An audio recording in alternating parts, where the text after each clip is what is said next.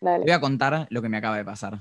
Porque yo venía andando en bici desde Almagro hasta mi casa, que es en zona oeste, y todo el recorrido entero estuvo lloviendo. Así que me mojé. Una cagada. Una cagada. ¿Vos saliste de tu casa estas últimas dos horas? No, no. Estuve acá resguardada, escuchando música. Tranqui. La verdad que el día da. Che, vos tenés, eh, tipo, de- desde tu casa se escucha la lluvia como piola. Sí, yo tengo el techo de chapa, entonces escucha todo zarpado. Sí, Imagínate, sí. cuando hay una tormenta, No, es un Eh. arma de doble filo igual, ¿eh? Porque cuando está tranqui es muy lindo, muy, muy lindo. Hay una frase de la Versuiti que me gusta a mí que es, por suerte había chapas que en la siesta hacían que llover no fuera triste. Que me parece muy lindo, pero es un arma de doble filo, porque si está lloviendo muy fuerte es un redoblante eso. sí, totalmente. A veces siento que se me parte el techo cuando, viste, cae un, un trueno, un rayo, no sé. Eh, un ruido que no. Yo digo, bueno, acá la quedamos todos, digo con mis viejos y la quedamos todos acá, se nos parte la casa en medio. Yo al lado de mi pieza tengo, tengo un material, no sé cómo se llama. Es poli no sé qué. Poliestireno, no sé, una cosa así. Que es como un plástico. Eh, es como transparente. Y, y hace un ruido hermoso de lluvia y yo lo tengo exactamente al lado, pero el problema es que cuando hace calor me entra mucho calor en la pieza. Ah, es tipo eso que ponen en, en- en las ventanas, ¿no? Que es como medio, como que se ve borroso. Se ve borroso, sí. No sé si alguna vez lo vi en la ventana. Eh, lo vi más en techos. Eh, pero, y yo, yo acá al lado de hecho estaba como en un techo. Pero bueno, ¿cómo, cómo estás? ¿Cómo estás, Mari? ¿Te digo Mari? Sí, sí, sí. Mari, Mari. ok. ¿Cómo estás? Estamos- estoy bien. Eh, nada, yo te dije un poco nerviosa, pero después, bueno, fue, fui haciendo la autopsicológica de, de nada, tranquila, ya está. Ya está, ya está. Y bueno, de hecho estuviste, estuviste, ya lo hablamos, muy mandada. Que nosotros, esta es la primera vez que hablamos en voz alta. Porque, porque me mandaste un mensaje, fue tipo, che, quiero ir a hablar de esto. Y yo te dije, sí, obvio. Me pareció muy interesante. Así que. Así que Sí, muy sí, agradecido muy de que hayas. Va, no sé, capaz el capítulo es malo y, y no te agradezco. Pero bueno, por ahora, por ahora parece buena idea. Sí, no, yo te hablé así, estaba al pedo, digo, che, porque yo te dije, estaba, yo empecé a cocinar, a tejer, tipo, envejecí 40 años y estaba escuchando tu podcast y digo, che, le voy, le voy a tirar, tipo, buena onda, le voy a decir, eh, me parecería bueno hablar del tema que vamos a hablar hoy. Te tiré, te dije, eh, me, me gustaría que hables de trastornos alimenticios y, y bueno, yo te dije, estaría bueno que lo hables con alguien que sepa. Y vos me dijiste, no conozco a nadie. Y ahí dije, bueno, me meto, ya fue. La verdad es que me esperaba, me esperaba que sepas. Como en general uno, no sé, viste, es como, como cuando haces una pregunta esperando que te pregunten a vos también. Tipo, yo no pregunto cómo estás para que vos me cuentes cómo estás, pregunto cómo estás para que vos me preguntes cómo estoy yo. Obviamente, sí, sí. Dijiste la sigla nomás, ¿no? No di- dijiste TCA Eh, o dijiste el dije nombre. trastornos de alimentación. Ah, entonces, Claro, entonces, el, el- qué poca intriga. Nos, ge- nos generamos suspenso. Bueno, igual contanos, porque capaz alguien escucha eso y dice, uh, no, no sé qué es. Así que co- contanos. claro. Bueno, eh, las siglas son TCA, eh, que básicamente significa trastornos de- del comportamiento eh, alimentario. Nada, el trastorno alimentario yo creo que la mayoría de la gente alguna vez por lo menos escuchó el término, o por lo menos sabe lo que es la anorexia mínimamente, pero yo creo que hay bastante, digamos, estigma acerca de eso. Eh, el trastorno alimentario no solo es eh, la anorexia o la bulimia, que bueno, la anorexia es cuando una persona se restringe o come menos de lo que debería, eh, y la bulimia es justamente darse atracones, pero luego, eh, nada, ir a, a vomitarlo por culpa. También eh, la obesidad es un trastorno alimentario, por la sobreingesta. Y bueno, y hay un montón de ramas que si me empiezo a explicar eso, no terminamos más. pero básicamente es una alteración eh, en el comportamiento alimentario. Es cuando algo no, no, está del todo bien. Eso yo creo que cuando hay un trastorno alimentario, ahí demuestra claramente un desequilibrio psicológico. Claro, sería como establecer cierto, cierto marco de lo que es un, una alimentación no trastornada, ¿no? Supongo que es la, esperable en la mayoría de las personas y lo que se salga de esa norma, ponerle, se podría catalogar como trastorno. ¿Es algo así? Eh, claro, yo igual creo que es más justamente el comportamiento, porque vos podés comer, no sé, te canta, no necesariamente saludable, pero no tenés, digamos, una obsesión o un, digamos, a veces le adjudicamos, le adjudicamos emociones a las comidas. Básicamente, vos viste que cuando vos te juntabas con algunos amigos o siempre que hay una reunión social, eh, es una actividad vincular. Entonces, siempre está la comida por medio, vas y merendas con alguien, tomas una birra, lo que sea. Siempre en los cumpleaños también hay comida. Entonces, es como, es algo que, que tiene mucha emoción, pero yo creo que se considera trastorno cuando ya se pasa de, lo que significa realmente, ¿no? No sé si me entendiste, se lo expliqué bien. Eh, eh, o sea, lo que yo estoy entendiendo es como que hay cierto...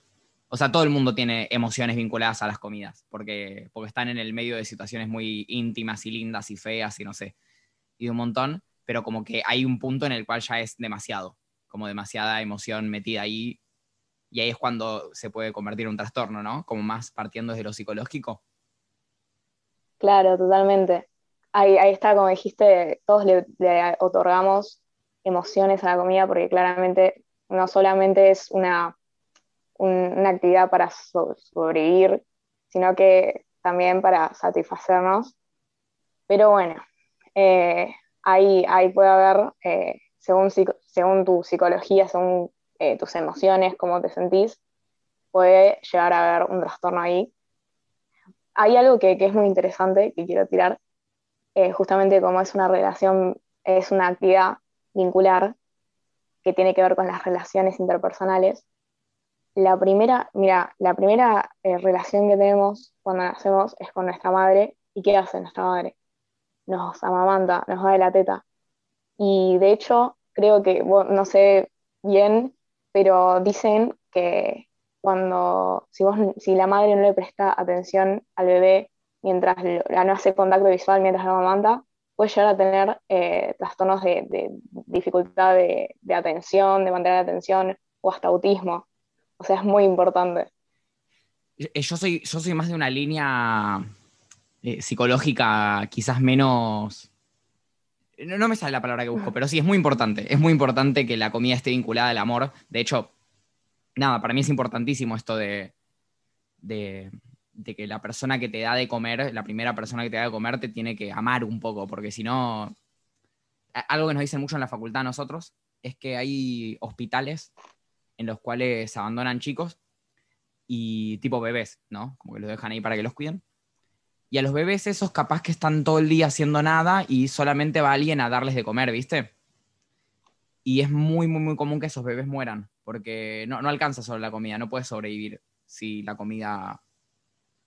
No puedes sobrevivir solo con comida, digamos, como si sos un bebé. Como necesitas que, que haya un vínculo ahí, lo cual tiene mucho que ver con, con ambientalista, eso, una línea menos ambientalista, soy yo, eso no me salía la palabra. Pero bueno, seguro que sí, sí, sí. Además, como que al principio capaz puede sonar un poco raro esto de que las comidas tienen emociones, o sea, no que las comidas tienen emociones, que nosotros nos vinculamos con las comidas emocionalmente. Pero digo, si, si una persona que a eso le sonó raro, como ponete a pensar, no sé, en el arroz con pollo que hace tu abuela. Claro, totalmente. Yo, yo, estoy pensando en eso porque mi abuela hace un arroz con pollo muy rico. Hace el, eh, mi abuela hace el arroz con pollo más rico del mundo, yo hago el segundo siguiendo la receta. Y, es, así, es que es.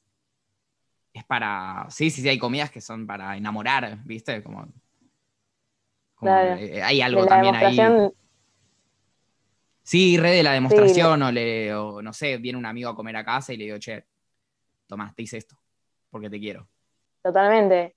Y, creo que hasta, imagínate, no, es algo sumamente necesario, pero medio que cuando pone, te juntás con amigos y no llevas nada de comida o no te juntás, che, vamos a tomar mínimamente un café con leche a un lado, no sé, cualquier cosa, es medio, es como que te falta algo. Va, yo siento eso. A, mí, sí, sí, sí, sí, sí, en, muchas ocasiones sí, pero hay sustitutos, pero siempre tienen que ser emocionales, como no puede ser un sustituto, o sea, no puedes juntarte a no hacer nada. Claro. Eh, la comida es como lo más común, pero ponerle juntarse a caminar o a andar en bici, y capaz que un poquito de agua tomás. porque tipo, porque un poquito tiene que haber, y si no tomas agua, la pasas mal. Aunque sea menos. Claro. es como una comida, el agua. Sí, algo, algo, algo que te llevas a la boca mismo. Justamente de poner el cigarrillo. Eh, es una actividad que vos, ¿qué haces? La llevas a la boca, la comida también, eh, el alcohol. Eso viene también, eh, no, no sé si sabías, pero viste el término adicción. A es como un prefijo, ¿es? Un prefijo, sí, prefijo negativo claro, negativo, y dicción es de decir. Entonces, siempre que hay una dicción, es que la persona trata de, ocultar, de reprimir emociones a base de cigarrillo, de alcohol, de comida. es como en vez de decir algo, decís. Claro, eh, es una manera de, digamos, llenar un vacío emocional. Sí, o sea, diciéndolo de una manera quizás psicológicamente berreta, te estás tapando la boca. Exactamente. Exactamente. mis profesores no, sé si aprobarían, capaz sí, no sé. Eh, pero, sí, sí, sí, es, eh, tiene sentido, como llenarte la boca para no poder... No importa, no le voy a buscar maneras más, más elegantes de decirlo. Se entendió, me parece. ya fue.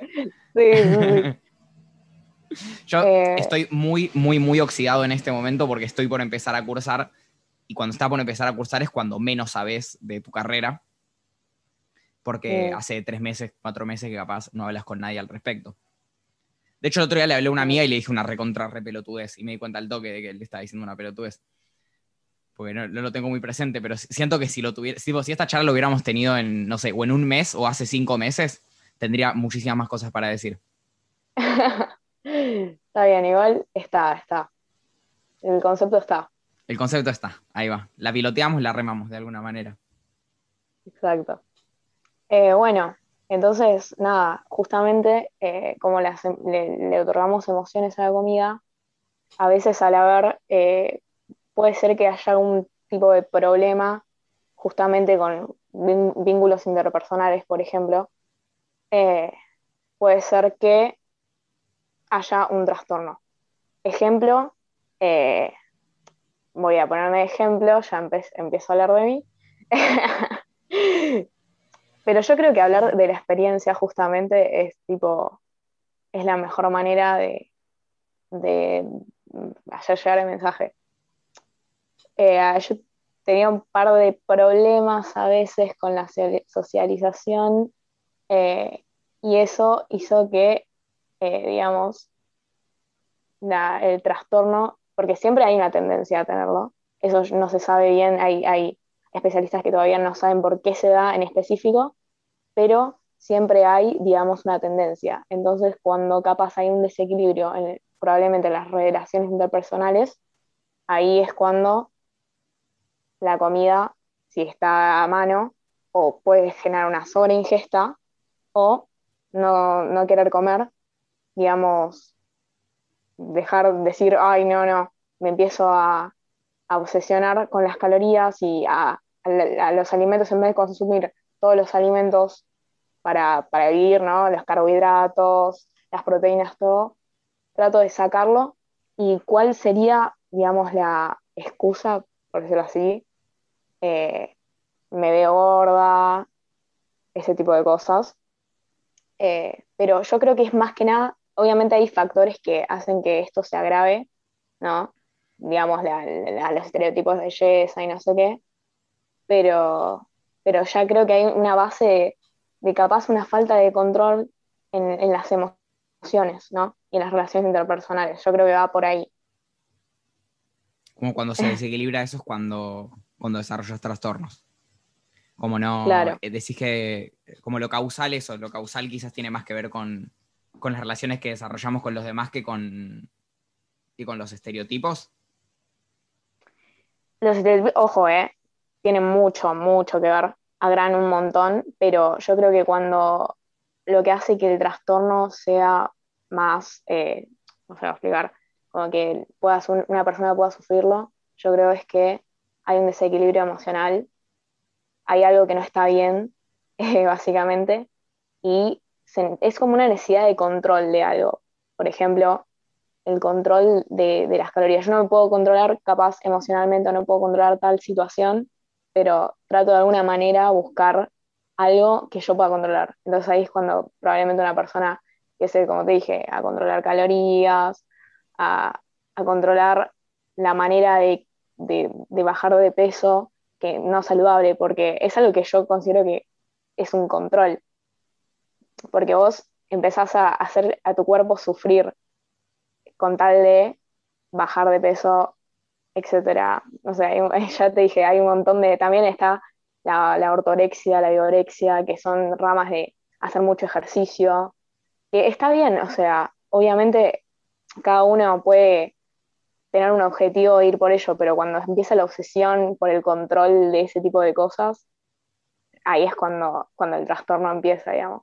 Sí, creo que hay algo en lo que podemos conseguir que es que obsesionarte con algo no es lo más sano del mundo. Tipo, es como. Sí, como una solución que encontrás, ¿no? Tipo, a esta falta de control la solucionás controlando otra cosa. Como si fuera esto que decís de, des- de- de taparte la boca para no decir. Son como soluciones que encontramos. Eso lo dije yo igual. Pero como, como soluciones que sí. encontramos a los problemas que tenemos. Todo el mundo está buscando soluciones. Pasa que, bueno, no todo el mundo, supongo, desarrolla un trastorno, en principio. Quisiéramos No, creer, claro, ¿no? eh. Quisiéramos creer, eh, por eso la tendencia o no. También, bueno, la autoestima justamente se da en la adolescencia, en, en los años más, digamos, más de vulnerables, por decirlo así. Ahí es cuando, cuando pega la autoestima y, y capaz, acá viene lo de la tendencia a, caer en un trastorno eh, cuando hay una autoestima baja, y una autoestima baja porque es producida. Por bullying, capaz, por algún trauma del pasado. Eso también creo que es eh, algo para prestar atención a las personas que, que capaz alguna vez sufrieron alguna de estas cosas, puede llegar a, a tener o a sufrir o a caer en un trastorno alimenticio. Hmm. Eh, acá también quiero también aclarar para, yo a partir de que, de que lo vi y que me explicaron un montón de cosas, los est- saqué un montón de estigmas eh, que, que hay en la sociedad en general, pero no, no, o sea, no es algo como que, ay, sí, son todos unos hijos de puta porque creen, porque tienen estigmas. No, es que creo que hasta que no te informás bien, digamos, no te das cuenta. ¿Se entiende? De que, de que estás produciendo un estigma. Claro. Ah, acerca de, por ejemplo, las personas con obesidad. Eh, está la creencia de que, ay, son vagos, ay, no quieren bajar de peso, ay, no sé, lo que sea. Pero yo considero que cuando veo una persona que, que sufre obesidad, no veo solo la, digamos, eh, lo que, lo que todos pueden ver. Yo creo que, que hay una, algo, un trasfondo muy, muy, muy grande. Hay emociones, hay algo atrás, y por eso es muy importante que, que la gente, no sé, pueda, pueda tener un poco más de sensibilidad en ese sentido, porque no es porque quiere que esté así, algo, algo pasa. Sí, pasa mucho. Últimamente estuve viendo, los últimos años, digo, activistas gordos que luchan como contra la gordofobia, ¿viste? Y para mí re puede tener que ver esto de, de que nada, agarrarse como, de, como vos decías, que la, la enfermedad, la obesidad, perdón, vos la, la pusiste dentro de los trastornos de la conducta alimentaria, ¿no? Sí, sí. Em, agarrarte de, de- de- de que la obesidad es patológica para demonizar la gordura, ¿no? Y eso yo siento que re puede Mm. hacer que una persona que no es obesa, que, que está normal, o sea, digo, más sana, menos sana, pero es una persona normal, eh, de repente esto le pueda pasar de obsesionarse con o no comer o comer y vomitar, que bueno, son las dos cosas que se me ocurren porque son las más conocidas, como dijiste. La- los que no sabemos mucho solemos pensar en anorexia y bulimia, ¿viste? En lo primero que se nos ocurre. Pero bueno, en cualquier tipo de, en cualquier tipo de trastorno, supongo que empujado por, como vos decís, no alguien hijo de puta, sino alguien que, que habla desde el conocimiento que tiene, que muchas veces es cerrado. Por eso, nada. No sé si te pasa, pero. mm, mm, O sea, yo creo que hay más, digamos, gordofobia, porque mucha gente delgada dice, no, bueno, yo también sufro. Nadie dice que no, pero como que ser gordo en, socie- en esta sociedad no es lo mismo que ser flaco. O sea, por más que no te guste tu físico siendo delgado, no sufrís lo mismo porque hay un estigma muy grande, realmente hay un estigma muy grande con, con las personas obesas o sobre- con sobrepeso. Sí, sí, el estigma pareciera ser mayor. Está un poco más aceptado socialmente ser eh, muy flaco que muy gordo. Eh, Sí. Pareciera, ¿no? Daría la impresión. Daría la impresión. Que claro, Pero sí, sí, no. yo eh, entiendo. Además se pueden hacer un montón de paralelismo, porque pasa en casi todos los activismos que, que siempre hay uno que tiene que decir, che, yo también sufro. el famoso oh, not all men, ¿viste? Sí, a los Que- que- blancos también, también lo discriminan eso. Claro, de ese estilo que, que, o sea, de verdad, yo no es que digo que nunca hayan discriminado a nadie por ser muy flaco ni que no se pueda sufrir. Esto que decís vos no es que no se sufra. Pero es como que quizás es otra discusión. No sé, o en otro momento. Claro, totalmente.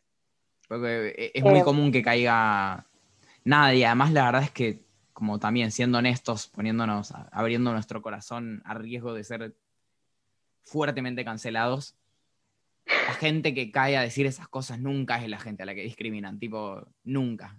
Si, si- si caes a decir a los flacos también nos discriminan, nunca nadie te discriminó. Si caes a decir a los flacos también, a los blancos, perdón, también nos discriminan. Nunca nadie te discriminó, tipo, a lo sumo te habrán, no sé. En la Claro, secundaria te no, boludeaban, pero porque eras un gil, ¿no? Por, tipo, Sí, no, no. Es como eh, siempre quitarle el foco al problema real para mí. Es como, no sé, buscar una victimización que no existe. Bueno, viste que ahora está circulando mucho y yo creo que nos pasa a todos. Pero esto de, de que si hinchás las pelotas es porque no tenés un problema real. Y me parece que en muchos casos es muy cierto. Y yo he estado ahí. tipo, como, estoy real pedo, está todo bien, entonces no sé. Voy, no sé, sí, me hincho las pelotas por cualquier cosa. Que de verdad, no, no ni en pedo. O sea, estamos hablando de esta situación en específico. No estamos diciendo que toda la gente que hincha las pelotas es porque no tiene problemas reales. De hecho, el activismo es una forma muy noble de hinchar las pelotas. Muy, muy noble. Sí. Sí, sí. Pero con, con fundamentos, con fundamentos, digamos. O sea, a veces romper las pelotas, como vos decís, no, esos ese tipo de rompepelotas no tienen fundamentos. No, no. Hace, hace Son poco, muy pelotudos. hace poco hubo una discusión que me pareció. un- Bueno, discusión es mucho. Se habló en Twitter. gi- Giraron un par de tweets. Eh, gente que discutía así si el activismo debería ser eh, remunerado o no, ¿viste? Sí, Eh, no sé no- mucho eh, ¿Cómo? qué onda eso. No, nunca había escuchado eso. No, Sí, es que no sé si llegó a ser una discusión, como que eso, circularon un par de tweets hablando del tema. Yo una cosa que pensé es como, ¿quién le va a pagar a alguien por ser activista? Y quién decide a qué activistas se le paga y a quiénes no. Porque corremos el riesgo de que de repente alguien gane plata por venir a hinchar las pelotas, ¿viste? Tipo por eso, sin fundamento, como decís vos. Tipo, a que, a que hay personas quejándose de, de que están sufriendo por lo que sea y viene otro a decir, che, pero lo, lo mío también está mal. Que no es que lo tuyo Sí, no esté mal, es que no estamos hablando de eso. Eh, pero bueno, Claro. eh, se hizo muy largo este paréntesis. Sí, no, sí, fue, sí. fue un buen sí. paréntesis igual. Buen paréntesis. O- para, para ir aclarando. Ah. Eh, no, bueno, no sé qué, qué- qué estaba hablando. este, viste, este tema te lleva de una cosa a otra eh, muy, muy rápido. O capaz yo voy muy rápido, ni idea. Eh, Tenés un ritmo interesante. un tres cuartos, ponele. Tampoco es un pique. ok, ok. no, está bien, está bien. Eh, bueno, entonces nada.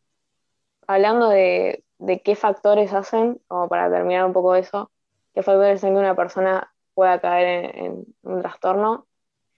Básicamente, una vulnerabilidad muy grande eh, en la autoestima y, básicamente un desequilibrio eh, eh, psicológico, no ecológico, psicológico.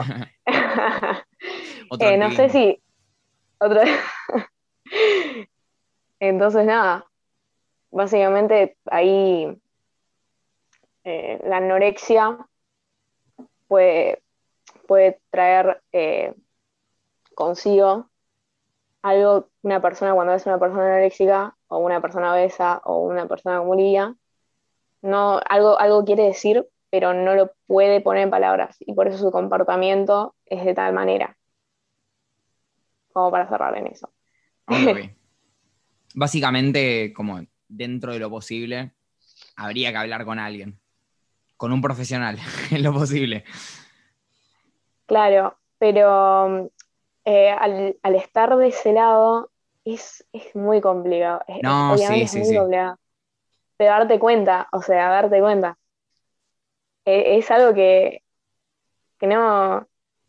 Em, o sea, a mí, vamos, ya empiezo a hablar de mi experiencia, pero me pasaba de esto de, de contar las calorías y yo flasheaba que estaba haciendo sana, estaba llevando un ritmo de vida fitness, cuando en realidad era, una obsesión, ¿entendés? Es como... Sí, hay que, hay que tener mucho cuidado con eso, porque es verdad que es fácil que se convierta en obsesión. Y hay mucho, además ahora viste que están surgiendo como todas dietas locas y ayunos intermitentes. Que, que no, o sea, yo no digo que esté mal, tipo ni en pedo como las personas son libres y esto no, seguir una dieta que escuchaste en internet y que investigaste no es automáticamente patológico. Pero está bueno que si vas a entrar a una dieta, charles con alguien que sepa del tema, tipo con un nutricionista, no con un entrenador personal. Claro, justo me acordé de, algo eh, que una, una, chica, no sé quién, eh, estaba haciendo un, vivo y el reto era hacer mil sentadillas. Y una chica la tuvieron que hospitalizar porque, porque no sé qué, le había pasado, se había desgarrado, pero zarpado. O sea, te das cuenta de. O sea, yo creo que, los influencers y todo, mismo lo que estamos hablando ahora, eh, puede llegar a influenciar a una persona de buena o de mala manera. Eh, o sea, hay que, hay que prestar atención al tipo de influencias que hay. Eh, y bueno, nada, eso. No, sí, sí, o sea, si, hay algo que no ayuda, pero ni un poco a todo lo que estamos hablando es Internet, hay que decirlo. Eh, no, no, buscar dietas es, es un viaje de ida y y cualquier cosa dicen, ¿eh? Cualquier cosa. Ok, para, escuchen, vamos a... Volvemos un pequeño problema técnico. Pero escucha, Mari, estábamos hablando de que, de que nada, de que los influencers muchas veces esos giran dietas cualquiera y hacen, pasan entrenamientos cualquiera. Y esto que... Ah, eso, me estabas contando de la piba que se, que se desgarró haciendo muchas sentadillas. Sí. Y es algo como eh, que yo digo, obvio que se desgarró alguien, se está haciendo un reto de mil sentadillas. Tipo, mil sentadillas como piensen un segundo, toda la gente que está escuchando, piensen un segundo. ¿Cuántas sentadillas piensan que son capaces de hacer? Tipo así seguidas. Yo creo que 30, tipo como mucho. Como mucho, sí. Como mil, tiene, mil haces, si, haces sentadilla de que tenés dos años. Pasa que con, esa obsesión, vos te es capaz tipo de, de hacer cualquier cosa por llegar a tu objetivo. Hasta mil sentadillas, justamente. Yo no sé qué se le habrá pasado a la chica que hizo eso, que siguió a, esa persona de internet para hacer mil sentadillas. o sea. Che, por no, favor, no, realmente- no tomen la idea de las mil sentadillas, no las hagan, hagan 10. O sea, hagan 20 y después hagan 10 de nuevo y tipo y elonguen. Elonguen. Hace- ha- hay muchos ejercicios para hacer no solo sentadillas. Hagan estocadas, claro, hagan estocadas, salgan a trotar, vayan a nadar. Ah, Eh, no, sí, es, te- es terrible, es terrible. Bueno, una cosa e- es como otro tema, pero creo que se, se lo puedo agarrar por el lado de los influencers. Cuando el pibe este Brunenger, que es un, un streamer que hace, nada, trabaja en Twitch, hizo un, un stream de tres días.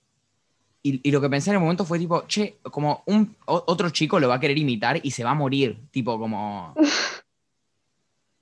Es, es muy peligroso estar llevando cosas al extremo todo el tiempo solamente porque, porque otro lo hace o porque vos podés, como...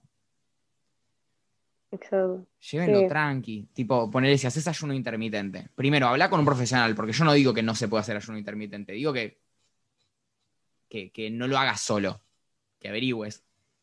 Y segundo, no hagas 60 horas de ayuno. Tipo, hace, no sé, 16 creo que hacen. 20, Claro, sí, ponele a no. veces.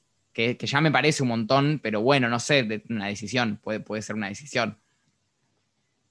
Sí, pero, pero nada, depende del metabolismo, de todo. Por eso es re importante, en lo posible, acudir a, a un nutricionista. Claro, ni en pedo tomen que yo, que yo dije hace 16. tipo, no, yo no sé nada, yo no soy.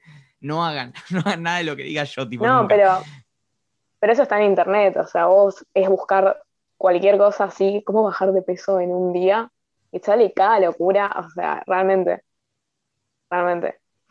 Eh, pero nada, volviendo un toque a lo de a cómo se siente la persona, ¿estamos hablando de eso? Sí, me estás contando, no. como que dijiste que ibas a hacer un poco autorreferencial, contar tu experiencia. Y no sé cuánto entraste realmente en tu experiencia, pero sí está, me estabas contando más o menos eso, cómo se siente, cómo se siente estar en esa. Eh, realmente, sí, ahí me acordé. Mm, en el momento, yo era consciente de lo que era anorexia, viste que en el colegio te dan charlas, no sé qué, pero, pero yo iba ni en pedo. O sea, la gente decía, che, está, estás, tipo, bajaste un montón de peso. E- Eso también, eh, para las personas que, que lo sufren, lamentablemente es motivación para seguir Sí, incentiva, sí, eh, incentiva un montón, eh, por eso es como que hay que tener un poco de cuidado, hay que tener un poco de cuidado con todo, ¿no? Pero en eso, eh, posta que, eh, nada, y me decían eso y yo, yo digo, nada, están reflejando. O sea, posta creen que, que yo puedo llegar a, o sea, yo digo, ni en pedo, yo ya sé lo que es.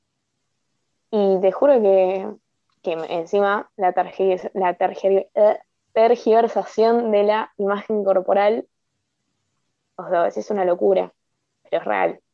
O sea, en serio, de verte distinto de lo que sos. claro.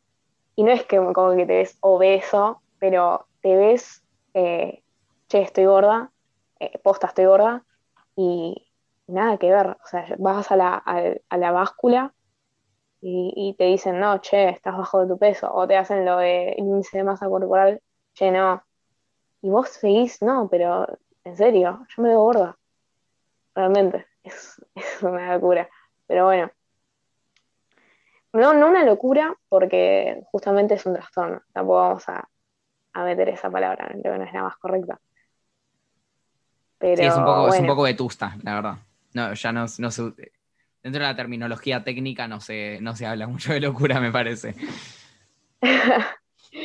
Eh, no, no, bueno, pero, pero sí está mucho también el tema de, de- de pasar por los espejos y, y cómo estás constantemente, como posta la obsesión, eh, que justamente la obsesión viene por, por el tema que ya hablamos antes, pero también lo fomenta la, digamos, los estereotipos de belleza. Eh, estamos bombardeados de imágenes constantemente. O sea, constantemente. eh, es, en cualquier lado es un cuerpo humano, pero en las publicidades de Instagram, en donde sea, por lo menos una vez, no sé, pero yo veo un cuerpo una vez, no sé, es el Instagram y, y las redes de cada uno, pero, pero literalmente todo el tiempo a veces ni me pasaba ni entraba a Instagram porque era tipo arruinar la psiquis, una, un Sí, viaje sí, de sí. arruinar la psiquis. No, Instagram, Instagram, Instagram ya fue. Posta es la más la peor red. tóxica, es la peor red social del mundo. No, hay Pero que bueno, sí, tiene-. Este, et- o sea, Twitter es una mierda, pero nos da alegrías, aunque sea. Instagram ni eso. Instagram son todas alegrías de mentira. Son eso, todo, Sí, todo no. gente, uy, soy re lindo y soy así, te muestro. Y está Claro. todo bien.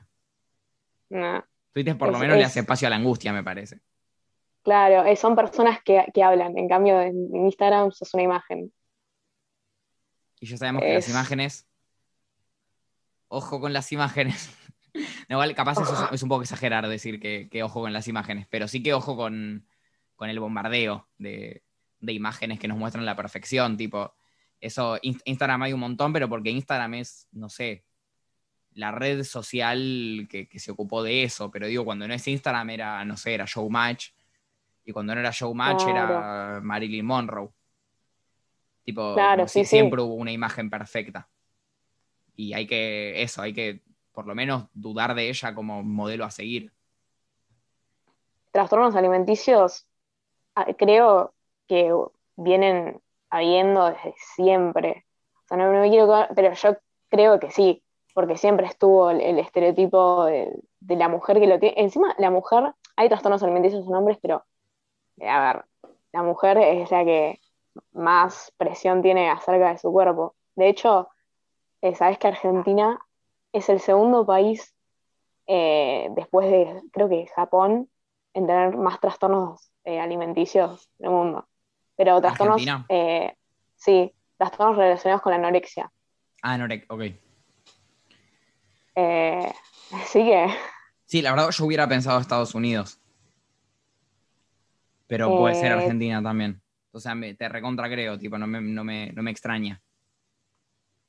de hecho, si lo pensás, eh, por lo menos creo que una mujer en tu vida, yo considero, capaz no, no, no me, bueno, no me quiero meter, pero en general hablo, una persona en, en nuestro círculo es muy probable que, que haya sufrido algún trastorno o que haya tenido algún, algún comportamiento, por lo menos medio obsesivo o medio, eh, no sé, como raro, digamos, eh, con respecto a la alimentación. Sí, como quizás no trastorno, pero al borde.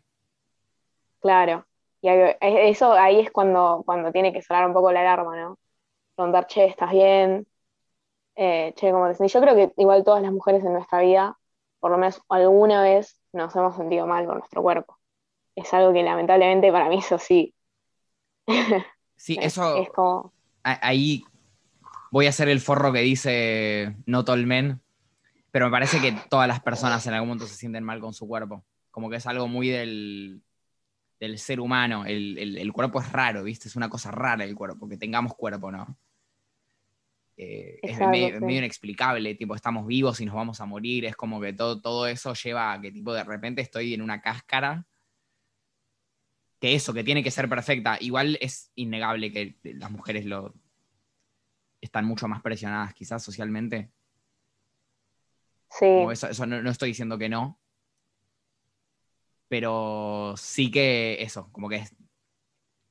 No sé, si hay alguien que nunca se sintió mal con su cuerpo, por favor, mándeme un mensaje. Te quiero conocer. Como- ¿Cómo te- Eh, no, coincido, coincido que todos alguna vez nos sentimos raros, por lo menos, pero en el sentido de, de una obsesión, yo creo que las mujeres son estar más expuestas. Sí, sí, sí, sí. No, es evidente, como que no hay. No sé, yo creo que si googleo ahora cuál es la proporción de mujeres y hombres que han tenido o que pueden llegar a tener como probabilidades, no más una cuestión más estadística. Es, eh, Mm. Tendría que ser abrumadora la diferencia, tipo, no, no sé cuánto, no, no quiero jugar a adivinar, pero tiene que ser mucha o no. Sí, sí. Eh, y bueno, también ya por el tema de, de justamente de los estereotipos de belleza, que es machismo, o sea, son re machistas. Sí, sí. para- eh, tiene que ver, bueno, la sociedad patriarcal y todo, eh, presiona a la mujer para eh, atenerse, atenerse, ¿no? a eh, digamos, cumplir ciertos estándares que son alcanzables para un, porcentaje de mujeres muy chiquito de la sociedad, muy, digamos, es algo que... Sí, que muchas veces, encima, muchas veces tiene que ver con, bueno, muchas veces solo es lograble con trastornos, tipo como, Exacto, no sé, quizás en los 80 o en los 90 estaba esta figura más esbelta, ¿no? Como, como exageradamente esbelta, que era la, la ideal, ¿no? pero también está esto de, no sé, la nariz tiene que ser así y se puede operar, y, las tetas tienen que ser así y se pueden operar, y todo un montón de cosas que, son también modificaciones del cuerpo que ya llevan a, cortarte el cuerpo, ¿viste? Como a... Claro. Que es... Que, tampoco digo que esté mal, tipo, ni en pedo, la gente puede hacer lo que quiera. O sea, si quieren operarse la nariz, las tetas, el implante capilar, lo que les parezca, no sé, no estoy juzgando eso. Pero sí digo que, como eso, los ideales de belleza no suelen ser algo que una persona simplemente es y le pasa. No suele ser. Mm, no. y, suele eh, alejarse de lo saludable. Suele eh, alejarse, sí, sí. Y ahí es cuando viene eh, algo que, que digamos, puede Mm, evidenciar un, trastorno es cuando la persona es capaz de poner en riesgo su salud, o sea, poner en riesgo su salud con tal de cumplir una expectativa irreal de, de, un cuerpo, digamos.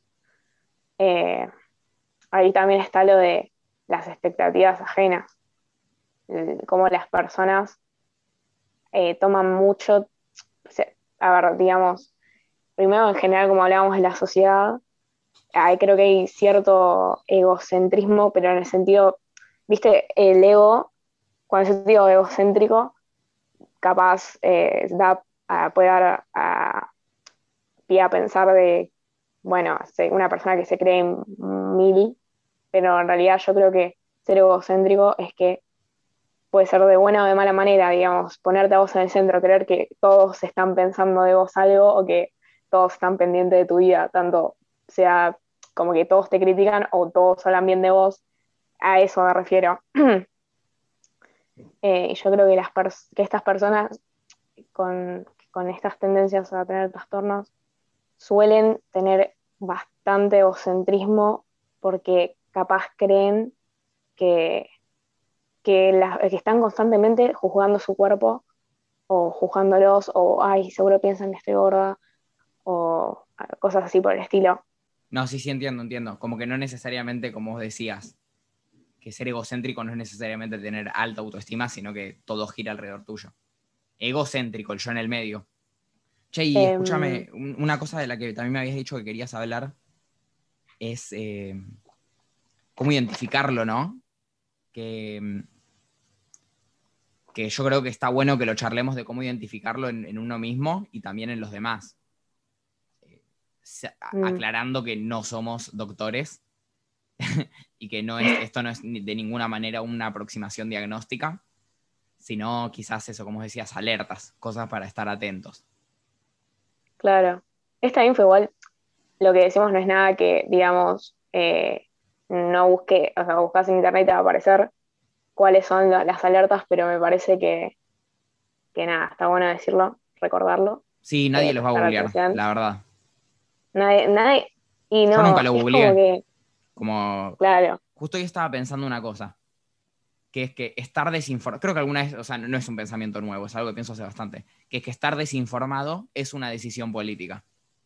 Lo cual uno lo puede mm. decidir por paja, porque la verdad es que está al alcance de la mano googlear eh, no sé, te, quiero dar un ejemplo de otra cosa de la que no estemos hablando para dar cuenta de lo que, de cómo todo el tiempo decidimos estar desinformados, porque también sería imposible, sería como abrumador estar informado todo el tiempo.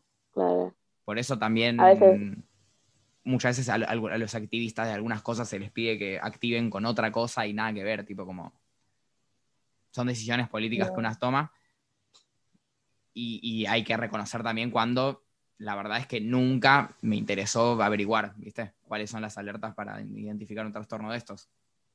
Eh, no sé. Claro, pero. Me arruina introspección, perdón. No, no, está bien, está bien. Creo que hasta que no te concierne un poco. Yo no, no juzgo la ignorancia a veces porque, a ver, que no somos seres que eh, tenemos que saber todo de todo, claramente, como vos decías. Eh, es como un poco de ignorancia tiene que haber, porque es muy abrumador, si no. Pero, pero creo que justamente como es algo muy común, posta que es muy común, te digo, porque yo conozco bastantes personas que han tenido problemas por el estilo. Eh, es algo que, que posta están, digamos, en nuestra sociedad, pero, pero bajo la mesa, no sé cómo explicar.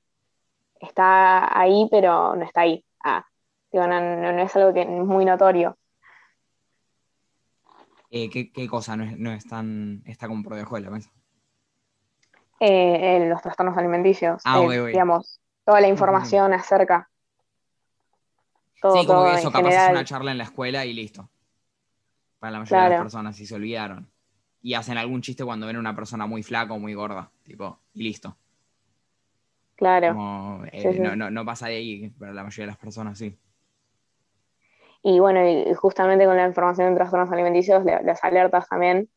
Y como que si no, yo no le prestaba atención hasta que, hasta que me que fue de mi incumbencia, digamos. No, sí, sí, sí, sí. Claro. Como al, probablemente a la mayoría de las personas. Claro. Pero bueno, eh, prestar atención más que nada a la gente que está eh, en una edad complicada, como la adolescencia. Eh, ahí, ahí es donde, donde hace todo. Pero bueno, vamos, vamos a, lo, a lo que íbamos, digamos, a la, a la información. Las alertas, digamos, yo creo que lo principal para darte cuenta de que una persona no está bien eh, con respecto a la comida es claramente cuando te juntas, creo que, o sea, no, le prestas mucha atención a lo que hacen los demás, pero a veces puede haber cosas raras, o capaz yo lo puedo reconocer eh, por, haber, eh, haberlo pasado no, no sé si te pasa de que no me he dado cuenta de esto hasta que me pasó y lo puedes ver en otras personas. Sí, sí, sí, con, todo. Yo creo que con todo, sí. Eh, y analizar a las otras personas. No está bueno, no está bueno, pero, pero a veces inconscientemente analizas a las otras personas. Sí, sí, te das cuenta de que a vos te pasa algo y te fijas si a los demás también les pasa, supongo. Es la, la naturaleza humana, qué sé yo, una especie de búsqueda de complicidad, capaz, no tengo idea. Pero sí, Exacto, nos, pasa. Bueno, y, nada, a ver si capaz para comer algo eh, hace mucho, mucho juego, digamos, como que eh, da muchas vueltas para ponérselo en la boca. Eso, eso es algo bastante notorio si le prestas atención, ¿no? Eh, capaz cuando puede ser que esté un poco retraído socialmente, porque como hablábamos, cuando vos salís con amigos o ahí digamos, actividades sociales, está la comida de por medio. Entonces, a veces las personas por miedo a descontrolarse con la comida eh, tienden a, ausentar a las, a las reuniones sociales porque tienen miedo de, comer. Digamos. Y de que haya un bizcochito y, no poder comérselo. Claro. Nada, después, obviamente, los cambios físicos y, em, ¿cómo se llama? Si, si vos ves que la persona está Mm, fijándose en su físico más de lo común. Si te, todo el tiempo eh, está mirándose al espejo, o a mí algo que, algo me pasaba muy, muy loco que, yo constantemente estando hablando con alguien, era, era como un tic, era como algo que no, lo hacía inconscientemente, como agarrar el celular, me fijaba mi papá. ¿Entendés? E, e, es, como algo muy, literalmente obsesionarte con tu físico y capaz si vos a la persona muy che, che, acá no sé qué, la panza, o, fijándose mucho, más, más, de, más de lo, digamos, normal. Eso, eso para mí es una alerta. Y básicamente, bueno, nada, la, la menorrea es la falta de menstruación. Eh, eso para identificarlo con vos mismo. Eso, eso es muy importante. No, solamente, capaz si tomas anticonceptivos puede haber eh, algún desequilibrio hormonal, pero, pero cuando hay falta de menstruación, claramente hay falta de nutrientes. Esto hablando de la anorexia, ¿no? Me estoy, estoy especificando la anorexia en esto. Eh, ah, bueno, si quiero hablar un toque de, la bulimia, una alerta es claramente si una persona come, más que nada eh, excesivamente, o sea, atracones, y después se va directamente al baño. Claramente eso es una algo que, hay que darse cuenta, es como, no, hay que no que hay que darse cuenta, sino que es como, che, no, no, está muy, no sé, no es muy normal. No, sí, sí, es, es algo que identificable por lo menos para indagar un poco, con respeto. Claro. Em, nada, quiero, quiero decir algo sobre, ya creo que con esto cerrar lo de las alarmas, pero quiero decir algo que, a mí me da mucho, mucho miedo en su momento cuando, digamos, pasaba por esto. Eh, hay un, un miedo excesivo a subir de peso pero era como una preocupación constante, digamos, de, de che, me como un alfajor, capaz subo un kilo, ¿entendés? Cuando no es así, claramente. Eh, y, y, era constantemente ese miedo. Entonces yo me, o sea, la persona se restringe y dice, no, bueno, no voy a comer porque si no voy a subir de peso. ¿Qué pasa después? Tanto tiempo de restricción en un momento termina. O sea, la dieta no puede ser eh, eterna. Y ahí es cuando viene el eh, conocido efecto rebote, que en el momento yo no lo creía, yo digo, ¿quién? O sea, no, nada que ver, o sea, ni en pedo va a pasar esto. Pero, pero sí, es muy real, es muy real. Eh, las personas que suelen restringirse por mucho tiempo por eso, acá es, hay que comer bien de todo, porque al restringirte mucho, por ejemplo, las harinas, porque se, suelen demonizar, ¿viste?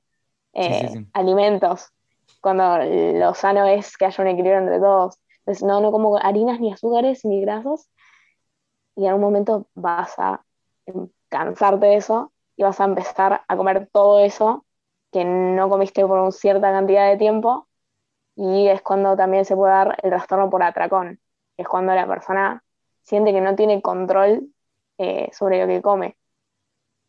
Eso, eso posta que, que puede también generar un, círculo vicioso de, uh, engordé por el atracón, entonces vuelvo a lo otro, ¿no? Es, es algo que, que posta hay que prestarle atención, hay que, hay que hacerlo tratar. Che, Mari, por mi em, parte, estoy muy conforme con el episodio, ¿eh? yo, me, voy hablando, me voy. ¿Cómo? que yo, si me dejas hablar, yo te hablo. ah, seguí, seguí, seguí. No, yo, yo cuando te informo que por mi parte, pero somos dos partes acá. Sigue, seguí hablando, por favor. No, no, no, no. Eh, no, yo considero no, que está bien, porque si no, lo, que pasa es que el tema es muy, es muy extenso. No, sí, se puede eh, hablar días. Pero bueno, nada, básicamente dejar el mensaje como no sos tu cuerpo, o sea, sí sos tu cuerpo, pero no, no, tu validación no viene a partir de eso porque ahí, es cuando también hay una tergiversación de que, che, soy un kilo, no me van a querer, por ejemplo. Una cosa que, es totalmente, eh, o sea, no, una cosa que claramente no es es una tergiversación, así que nada, digamos, no, vales por tus kilos de más o tus kilos de menos. Eh, te, iba a dar, eh, como para finalizar, como suelo hacer, un espacio para eh, dar un mensaje, bajar una línea, decir lo que quieras, que si quieres puedes repetir eso que dijiste, o puedes decir otra cosa, o puedes darlo por hecho, no sé, pero sos completamente libre durante los próximos segundos o minutos para decir lo que quieras. Me adelante, me adelante. No, igual está perfecto, puedes decir otra cosa, puedes aprovechar para pedir por eh. otra cosa, no sé. quiero dejar una frase que una vez escuché, me pareció bastante como fuerte, va, no sé, a mí me quedó, ¿viste? A veces las personas dicen cosas sin, pensarlas, claramente es como que no estás todo el tiempo fijándote lo que decís, que no, si va a lastimar al otro no, pero una vez escuché algo que decía, a vos te cuesta un minuto decirle a una persona, a una chica gorda, y ella va a pasar el resto de su vida cagándose de hambre. Eso es como, como algo puede después resonar en tu cabeza, un, comentario realmente puede afectar eh, la manera en que te alimentas, ¿entendés? Algo tan simple es como... Sí, sí, puede detonar, algo, puede detonar algo feo, feo. Claro. Así que, nada, eso, pensar un toque antes de hablar del físico de los demás. No, parece, parece una buena moraleja. Como no. Bueno, de hecho fue a lo largo de todo el capítulo, como por ejemplo, como decirle a alguien, che, bajaste de peso, puede ser un incentivo, como ojo con. Claro. Ojo con lo que le decimos a las otras personas sobre sus cuerpos. Bueno, para último, ultimísimo, ultimísimo, vamos a decirle a todo el mundo que vaya a Twitter, entre a Twitter en este momento mientras escuchan desde Spotify, vayan, pongan arroba experticia podcast y sigan a esa cuenta que es esta, la de este podcast, que es experticia podcast y que hoy vino Marina Berta a hablar de eh, TCAs. Así que mm, vos no sé si querés dejar alguna red social o algo. Eh, no, en mi Twitter no, no hablo muchas cosas de, este estilo, la verdad que subo pelotudeces, tuiteo pelotudeces, así que nada, si quieren, Mariberta con doble I, pero nada, eh, son boludeces la que subo, la que con cualquier persona. Perfecto, no, no van a encontrar información de este estilo. Eh, entonces, para, para terminar, quiero decirle a toda la gente que sí, cuando se sube este episodio ya está abierto el cafecito del podcast van a poder ir a dejarme mucha, mucha plata para que el podcast sea mejor y que yo lo haga más feliz porque tengo más plata. Así que para cerrar 100%, ahora sí, ya termina el episodio, te lo juro, te voy a hacer una pregunta para que la gente te conozca un poquito. Si tuvieras que elegir para identificarte una banda de rock inglesa, ¿con, cuál te mm. identificas? ¿Con cuál me identifico? Yo creo que, no sé si será por, un gusto personal, pero los Beatles, siempre. Siempre, siempre. ¿Sabes que este, casi te pregunto con cuál Beatle te identificabas y decidí la otra, así que bueno, está bien. Si quieres contame con cuál Beatle te identificas de paso. si hay alguno en particular que sea más. No sé, a ver, identifico, me gusta más la manera de, pensar, ponerle que es bastante eh, progre, ah, de John Lennon. Digo, siempre fue al choque con, digamos, con temas en general. bueno, 10 puntos. No sé Perfecto. puntos. Eh, nada, y vos, quiero saber. Ah, eh, ¿banda de rock o con qué Beatle? Eh, no, con qué banda de rock, y si querés decirme con qué Beatle. Dale, sí, tengo, creo que tengo las dos respuestas. No, banda, no estoy muy seguro. Lo, lo, tendría que pensar. ¿Con qué Beatle sí lo sé? Que es con, Ringo Starr, porque es el menos talentoso, pero el más canchero. si tuviera que elegir una banda de rock, no estoy seguro. Muy buena, respuesta. Buena respuesta. Eh, no, no creo que sea el talento, no mm, tenés algo que te guste hacer. No, sí, sí, sí, no, no, no, no, no, no, no es que tengo un problema con eso. Ah. en pedo, pero bueno, capaz One Direction que no son los más talentosos, pero son los más cancheros. Eh, eh, a mí me re gusta One Direction. No a mí también, pero... A mí también. Son, muy cancheros. Eh, bueno, muchas gracias, Mari. Esto fue Experticia Podcast, el episodio 24, si no me equivoco. Vayan a darme mucha plata y nos vemos en el episodio que viene.